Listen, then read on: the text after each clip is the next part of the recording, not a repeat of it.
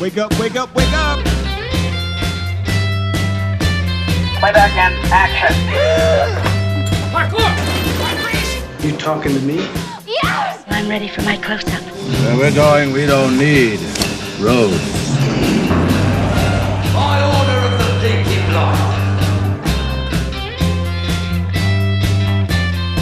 Hola, muy buenos días, eh, buenas tardes o buenas noches. Bienvenidos una vez más a este experimento radial, digital, cinéfilo, seriéfilo que se llama el Cineclub del Ocio. Mi nombre es Álvaro Serge y me acompaña la bella y talentosa Virginia Calderón. Hola Virginia, ¿cómo estás? Hola, bien, bien. Viene perversa. Es película, hijo. No hay nadie tan malo en la vida real. ¿Por qué viniste hoy de malévola villana? Bueno, porque voy a sacar ese lado mío, digamos, ese malo perverso, malintencionado, lleno de pecados, para este capítulo porque vamos a hablar de villanos que amamos, villanos del cine. Bueno, villanos que amamos, que, que- que tiene que tener un villano para ser así un, un buen villano, un villano que nos caiga bien, un villano que, que, clasifique para el programa de hoy. Mm, creo que debe tener carisma. Eh, digamos que debe ser encantador. Mini-me. Villanos encantadores. Bueno, creo que algunos de, mi, de los que he pensado para hoy no son tan encantadores, pero, pero hay otros que sí, que realmente hay que Pero para reconocer. amarlo, para amarlo, o sea, esos que a uno les cae bien, yo creo que sí aplica la palabra. Ok, ok. Bueno, es que de hecho, si hay villanos, hay, hay películas que son, se hacen más famosas por el villano que por el héroe, ¿no? El villano siempre es como más interesante. I don't even know who you are. You will. Ahora, también hay una cosa chévere con los villanos, y es que hay villanos que de alguna manera se mueven como dentro de áreas grises, o sea, como que son villanos, pero tienen como su corazoncito, o son villanos, pero tienen como cosas buenas, entre comillas, grandes. Entonces, como que es un tipo o una tipa que tiene dimensiones, que tiene como capas, y que dentro de esas capas hay unas que no son tan malas. I know it was you, Fredo. You broke my heart. You broke my heart. Pero, o sea, un antagonista es lo mismo que un villano. Es una buena pregunta. No siempre, fíjate. Hay villanos que son protagonistas. O hay Ah, antagonistas que no son villanos, porque directamente, o sea, yo siento que el villano tiene fines malos, por decirlo así. Ok, ok. El villano es villano. Un, antagonista de la película pues es un personaje que simplemente está en oposición del protagonista. Ok. Entonces, O sea, villano. Lo veo yo así. Pero no necesariamente tiene que ser el malo. Ok. Bueno, entonces villano, porque estamos hablando de los malos. Cuando me hablas de villano, estamos hablando, yo siento ya que estamos hablando de maldad pura. Ok. Bueno, dame un ejemplo por- de, de esos villanos.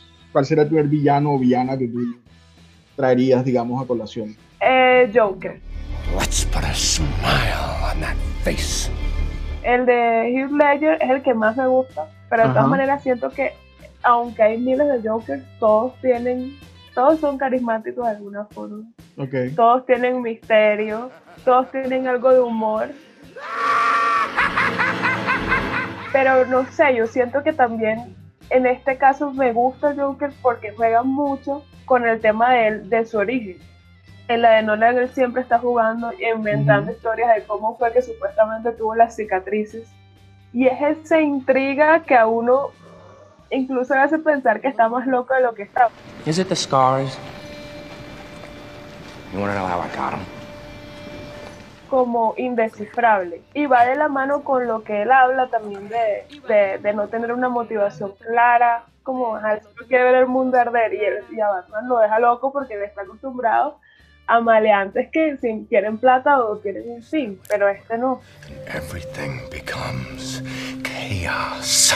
Pero es que hay una cosa interesante en el Joker que él, mismo se define como un agente del caos, ¿no? Así como que solo quiere que las cosas sean caóticas solo porque sí. Parece que el mismo Joker tuviera mejor, o sea, tuviera más conciencia de cómo, cómo debe funcionar la película.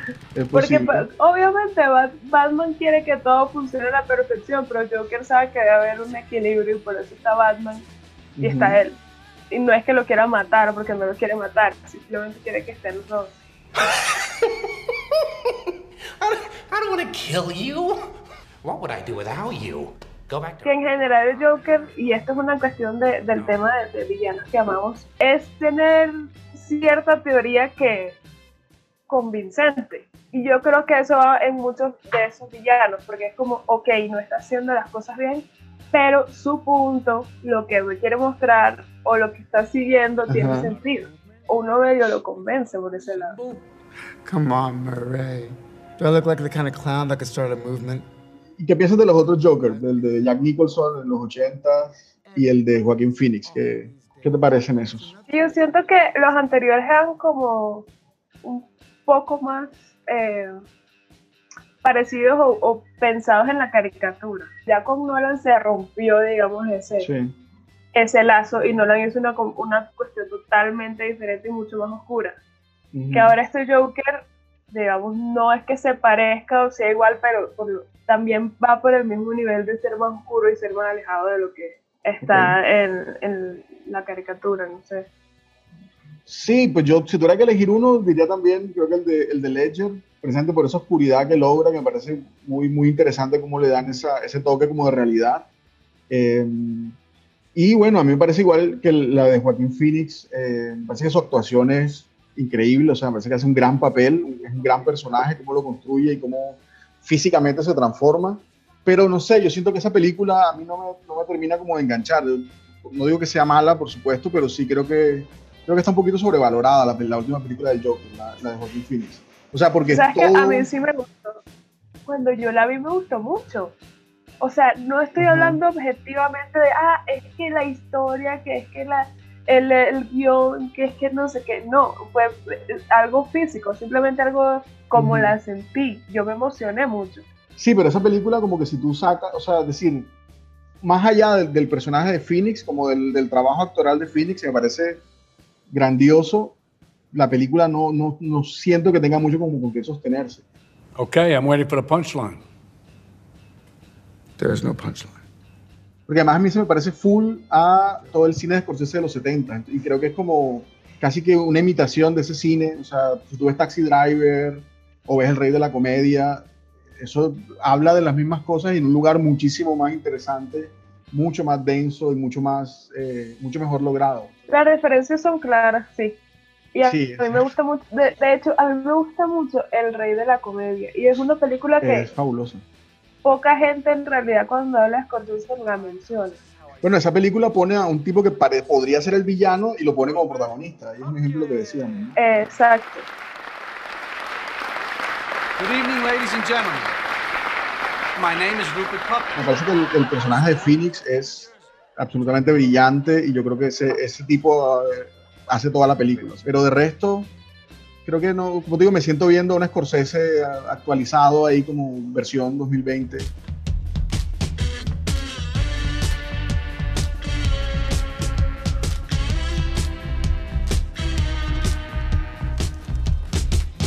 Bueno, y si uno, digamos, siguiendo con la línea del, cine como de superhéroes, aunque de Dark Knight y, y de Joker están como un pasito más allá como del cine estándar de superhéroes, sí creo que entre esos villanos de superhéroes hay que hacer una, una mención especial a Thanos, ¿no? Thanos, que fue como el villano central de todos estos últimos, no sé, no sé cuántos años de películas de Marvel, eh, y además tiene un gran Thanos actor. sí, claro, Thanos en este momento estaría muy feliz. All that for a drop of blood.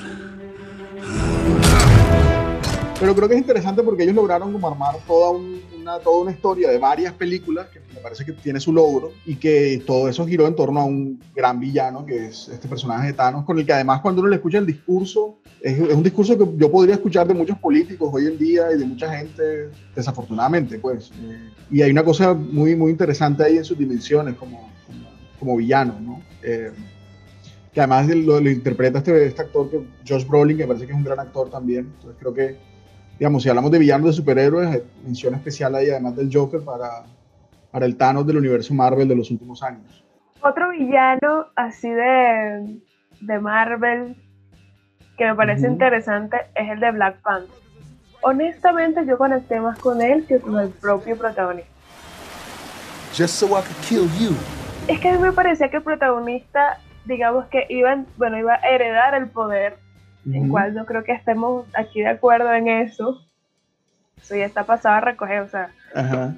Entonces iba a heredar el poder alguien que en realidad no tenía idea del mundo, que siempre ha vivido ahí en Conita de Oro, no había salido de, de Wakanda, por decirlo así, y que él mismo se siente, o sea, él mismo demuestra que no sabe cómo afrontar eso, Ok. O sea, ¿tú crees que a, a Pantera Negra le faltaba calle? tal cual.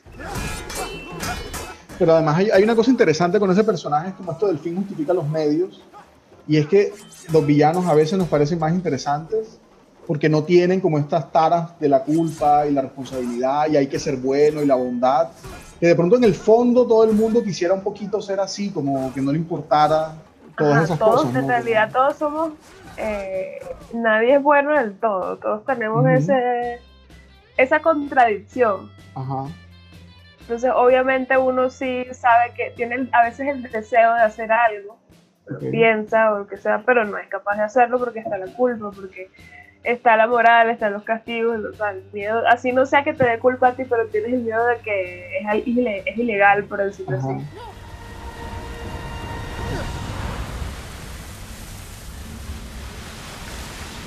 ¿Tienes alguna villana en tu lista? Pues sí es una villana, o sea, estaba pensándolo, ¿será que sí entra en la categoría o no? Amy Dunn, no sé si se pronuncia así, pero es la de, ¿cómo? la de Gone Girl. Ella es perversa, pero el tema es que ahí los dos son como, o sea, es una relación tóxica, entonces ahí los dos son como extraños. claro. Pero hay, hay niveles, digamos, o sea, yo creo que, el- o sea, a ver, ella hace un par de cosas bastante violentas y bastante agresivas y al final es la que tiene la sartén por el mango todo el tiempo, ¿no? Nick loved a girl I was pretending to be. Cool girl. Hay relaciones tóxicas y relaciones tóxicas, o sea, esta es una cosa Mira, ya, Gone Girl. sí, con, digamos, clínicamente complicada. Se lleva por delante a lo que hace el personaje de Netflix, ¿no? What have we done to each other? El tema de las mujeres también estaba pensando en mirar en Miranda Presley, pero pues también no sé qué tan villana, sí es un poco. Yo no sé si ella es la villana de la película. Es que está en discusión. Hay un meme que, Ajá. que dice que como que la verdadera villana no era Miranda, sino el man, el novio Sí. de, de ella, porque no la dejaba cumplir su sueño. Miranda Presley de una película que se llama El Diablo Viste a la Moda. lo ¿no? viste a la moda. Yo no sé si ella sea la villana, o sea, si en, por momentos hace, es un poco antagonista y no diría que es una buena persona tampoco. No diría que es una buena persona tampoco, pero, pero no, no me parece la mala de, de la película en todo caso, ¿no? De hecho, hay una escena que me parece súper potente en esa película, que es cuando hay un momento donde este personaje de Anne Hathaway entra como a la casa y ella está llorando porque creo que acaban de decirle que se va a divorciar otra vez o el, el esposo le acaba de dar los papeles o alguna cosa así y está ella llorando como es el único momento en que se ve como con un Que, nivel de que se quiera. que se quiebra exactamente y creo que eso es chévere también cuando un personaje eh, malo o un villano tienes esos momentos como de quiebre eso me parece que es súper interesante. Pero aún así sí no sé si ella sea la, la, la mala de la Sí, película. o sea, definitivamente como que no la terminé de poner, pero como que lo consideré y dije, ¿será que entraría? Yo sí tengo en mi lista una que es mala, que es eh, de esta película de Alguien voló sobre el nido del cuco. Hay una enfermera ahí que se llama la enfermera Ratchet, que es una gran villana. Una mujer como súper También mala clase. estricta, mala clase exactamente, así estricta, exigente, que tiene como que un sentido del orden súper súper así fuerte y nada, le hace la vida complicada al personaje de Jack Nicholson, ¿no? You sit down. Yes, but I want to know. Sit down. Cheswick. I want to. Que de hecho vi que Ryan Murphy, el de Glee y el de American Horror Story, va a hacer una miniserie como sobre la vida de, de esa enfermera, como sobre la vida previa, Sí. a- sí, protagonizada por Sarah Paulson, que es como la que es como su actriz de la serie. Pero sí, va a ser una serie que se llama, eh, creo que se llama Ratchet, si no estoy mal.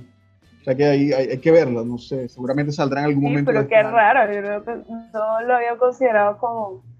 Pues sí, claro, es un gran personaje, pero no, no sé, no he visto... No es como por ejemplo en Better Call Saul, que tú ves a Sol y tú dices, Ajá. o sea, tú te estás viendo y tú dices, este personaje merece más. Claro. Do you wanna have fun? ¿Tiene algo que ver el actor? ¿Crees que hay actores que se les da mejor la villanía?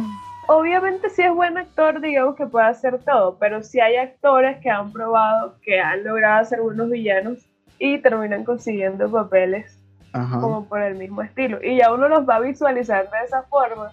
Como que empieza a dar miedito porque uno sabe si lo llevan Ajá. con ellos. O siempre Ok. la actuación. ¿Tienes algún, Eh, algún actor, digamos, que tengas como referenciado como más de un villano que sea así como épico? Me pasa con Kevin Spacey, el mítico villano de Seven. You're looking for me. que aparte que es un villano que casi que termina ganando, o sea, termina ganando porque cumple Y no, no aparece mucho tiempo en la película. no, no aparece mucho, pero es con, demasiado contundente.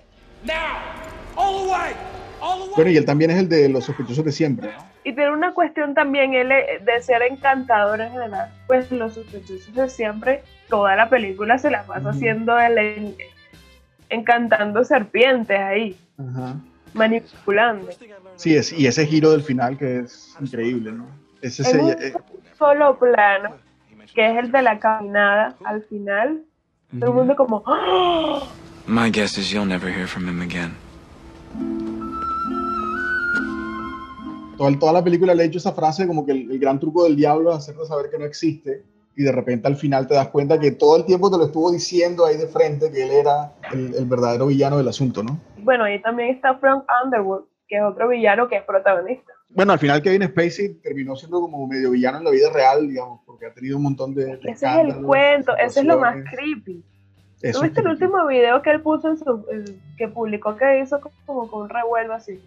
Compartió como un par de videitos hablando, que hablaba como si fuera Frank Underwood.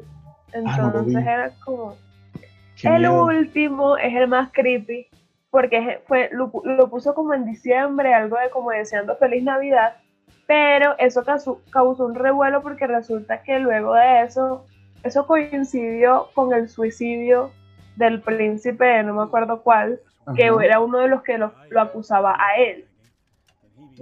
Y resulta que varias personas de las que, que lo han acusado se han suicidado.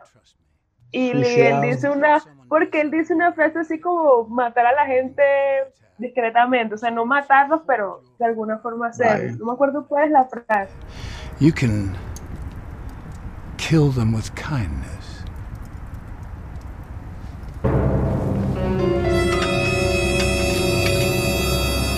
Con el tema de los actores, yo tengo uno por aquí que no, no es tan creepy como Kevin Spacey, debo decir, porque lo he visto hacer de bueno y también, y lo hace muy bien también, pero es Gary Oldman. Gary Oldman es, es un gran villano cinematográfico.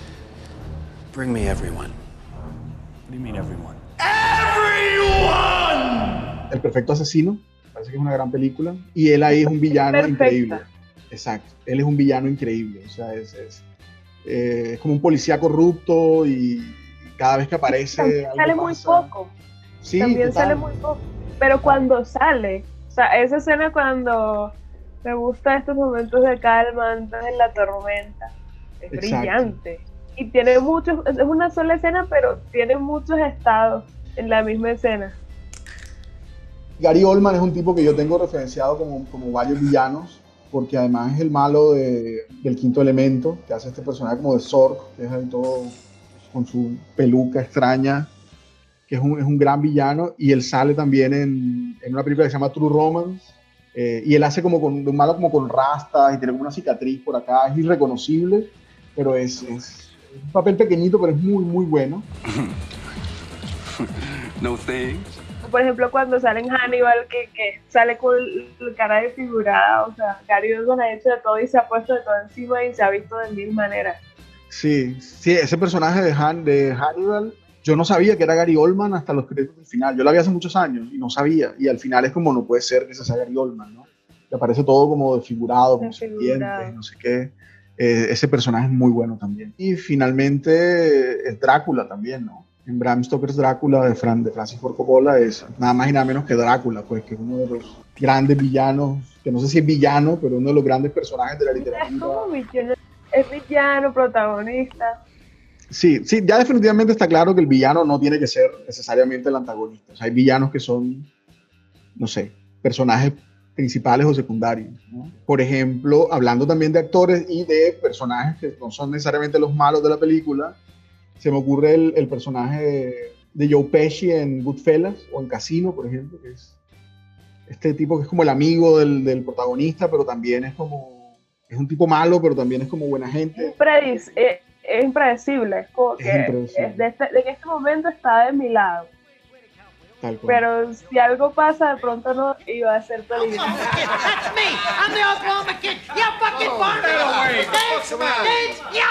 Motherfucker. Y esa, esa cosa impredecible lo hace un, un gran personaje y lo hace un, un gran villano. Pero el tiempo es amigo de ellos, o sea, es- eso, eso es muy loco en ese, en ese personaje de Joe Pesci. Lo más loco es que también es villano de Home Alone. También es el villano de Home Alone, claro. Esos villanos torpes. Well, I'm funny how? I mean, funny like I'm a clown. I amuse you. I make you laugh. I'm here to fucking amuse you. Las películas infantiles tienen villanos chéveres a veces, los villanos de Disney. Y hay muchas mujeres. En Disney son es siempre como ese personaje, mujer, Cruella Ajá. de Vil, Úrsula, la de la sirenita. Úrsula, la de la sirenita. Siempre son como señoras. Pero bueno, y ahora de hecho hicieron una película sobre una villana como protagonista, que es Maléfica, que hace Angelina Jolie, que sale siendo, digamos, de la que siempre ha sido como el hada malvada y ahora simplemente es como nos damos cuenta que es la hada incomprendida y al final no es tan mala, tiene como sus razones. ¿no? Que Eso es interesante también, como el background del villano, como cuando uno entiende las historias de fondo del villano, como que se vuelve otra cosa de repente, lo vuelves un personaje más, más cercano de alguna manera, ¿no? Pues es como el tema de la empatía. Y es Ajá. también lo que vemos, por ejemplo, un poco con Darth Vader, que lo tienes ahí. Don't make me destroy you. Sí, no, Darth Vader es un, es un gran villano, para mí es uno de los grandes villanos del cine y es un villano que cumple con esas condiciones que tú dijiste, parece que tiene carisma, a pesar de que es un villanazo, y es un tipo que en el fondo me cae bien en algunos momentos y lo odio en otros, pero creo que tiene como esas cosas de dimensiones además, porque es un personaje que logra redimirse al final, ¿no? Ya, bueno, la película tiene como 40 años, así que a esta altura ya no es spoiler decir que, en algún momento Darth Vader se redime y termina, digamos, eh, encargándose del gran malo de la película que es el emperador, ¿no? Eh, y tiene todas esas condiciones, fíjate, tiene una historia de fondo, tiene un momento donde se redime, eh, tiene, bueno, tiene grandes actores, la voz es de James Earl Jones, que me parece que es una gran voz, me parece que es clave. Sí, Darth Vader para mí, yo si tuviera que elegir un villano así como favorito del cine, para mí Darth Vader estaría de primero en la lista. I find your lack of faith disturbing. Enough of this. Vader, release him. Hay algo en, en- en el hecho de tener la cara tapada. Eso estaba pensando, si el look tiene algo que ver, si un buen villano es un tipo que tiene un buen look, o sea, como si se ve bien, ¿no? No sé. Porque bueno, Joker también tiene la cara pintada. Yo creo que tiene que ser un poco intimidante el villano, o, o por lo menos tiene que tener un... Porque, por ejemplo, Annie Wilkes no es intimidante. Tú la ves y es como una chica como de campo, como gordita, como agradable, pero está loca.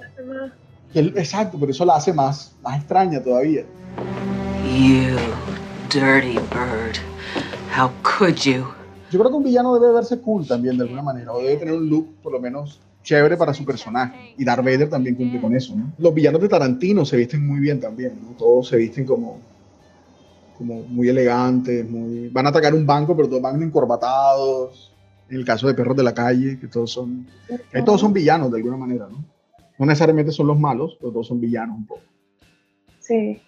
Eh, que yo estaba pensando pues en Landa, hablando de Tarantino. Ooh, that's a bingo. que es un villano que está más tiempo en pantalla que la propia protagonista. O sea, si Sí. hablamos de, de Susana, lo vemos primero, lo vemos al inicio y al final. La escena de inicio y la escena final de la película. Pensaba, pensaba también, en el caso de Landa, que el buen villano no necesariamente tiene que ver con la fuerza, o sea, como que no necesariamente... ¿Sabes a qué me refiero? No? Que no mete miedo sin, necesidad, Sí. sin necesidad de una fuerza física, por ejemplo. O sea, es intimidante sin necesidad de- de- del tema de, de la inteligencia. Bueno, si nos vamos a villanos inteligentes, creo que hay que llegar inevitablemente al que para mí es el número uno de la lista, junto con Darth Vader, que es Hannibal Lecter. I ate his liver with some fava beans and a nice Chianti. Es un genio, está loco, pero es un tipo brillante, o sea, hay que reconocer que es un tipo brillante. Para mí, o sea, para mí está por encima de Darth Vader, me gusta más. Ajá. Ok. Porque bueno, Darth Vader, que Darth Vader es el mítico, el que, bueno, desde los 70 lo estamos viendo, el- hasta físicamente, la voz, ya ha calado, pero digamos, yo siento que Darth Vader va como por un lado más político. O sea, Hannibal es más personal y a mí eso me gusta más. Hannibal también es como por todo el tema de la psicología, entonces siempre está dándole como, te quiere, te quiere joder pero mentalmente, Claro, claro. en tus propios traumas de la infancia. Hay que decir que Hannibal tiene varias versiones en cine, ¿no? La gente- el más famoso, por supuesto, es el de Anthony Hopkins. Pero antes de eso, y una cosa curiosa es que antes de eso, eh, ya había, se había hecho una adaptación de un libro que se llama El Dragón Rojo, una primera adaptación, y Brian Cox, el que hace de, de Hannibal Lecter. ¿no? La película se llama Manhunter, la dirige Michael Mann, que es el director de Hit. O sea que el primer Hannibal del cine fue Brian Cox, que es como también un gran actor. Los que han visto la serie de HBO Sucesión, es como el patriarca de esa familia, el tercer personaje, y es un actorazo también. Y luego viene ya en los 90, que se toma el 91, 92, El Silencio de los Inocentes con Anthony Hopkins, que la saca del estadio, que además es una gran película. Yo siempre que la he visto cualquier cantidad de veces y me sigue pareciendo fabulosa. Yo diría que tal vez mi, mi preferido de la lista ¿Es tu villano favorito? eh, podría ser. Don't move. You're in shock now. I don't want you to feel any pain. Antes de que terminemos, yo quisiera que, que reflexionemos sobre un asunto Ok, la invitación a la reflexión. importante, muy importante. Ajá, Eh, y nos hagamos esta pregunta. ajá. ¿Con cuál de todos estos villanos que hemos mencionado nos tomaríamos una cerveza? ¿Con cuál de todos me tomaría una cerveza? Sí. Ah, qué difícil. Difícil porque, o sea, yo eh, honestamente no sé, porque como estábamos hablando de que los amamos y sí los amamos, me gustaría como tener una conversación y porque por lo general son muy elocuentes y salen con cosas interesantes. Ajá. O sea, cualquiera me va a matar en cualquier momento. Sí, no sé qué tan seguro sería tomarse una cerveza con Hannibal Lecter. De repente vas a levantarte después de la cerveza sin riñón o sin hígado, entonces no me parece tan chévere. Pero si tuviera que elegir uno, yo diría Darth Vader. With our combined strength, we can end this destructive conflict. Yo siento que Darth Vader, cuando ya entra en tragos y se emborracha, uno podría hacer que haga cosas como con la fuerza, como sabes que tiene como este poder. Darth, tráete la otra cerveza de la nevera y él como con la mano así sacaría, abriría la nevera, sacaría la cerveza y llegarían a la mesa volando así como los sables de luz. Join me, and I will complete your training. Yo no sé si eh, Landa o Joker. Landa. Tú sabes que Landa es muy racista. Landa creo que no sé si, sí, no sé si, te- no sé si él quisiera tomarse una cerveza. Es un personaje No, muy, no muy oscuro. Y a mí no me gusta que me rechacen.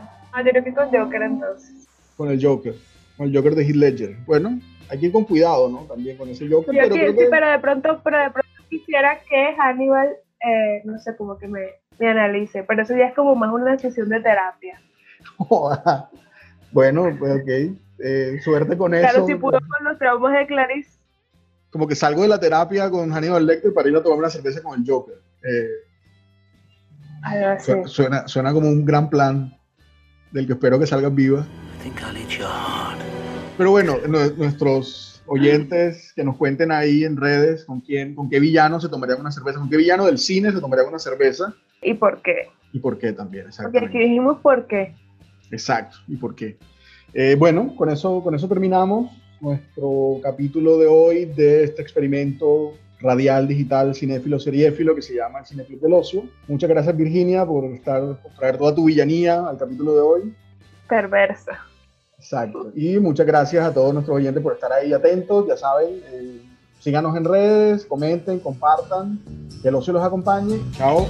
Chao.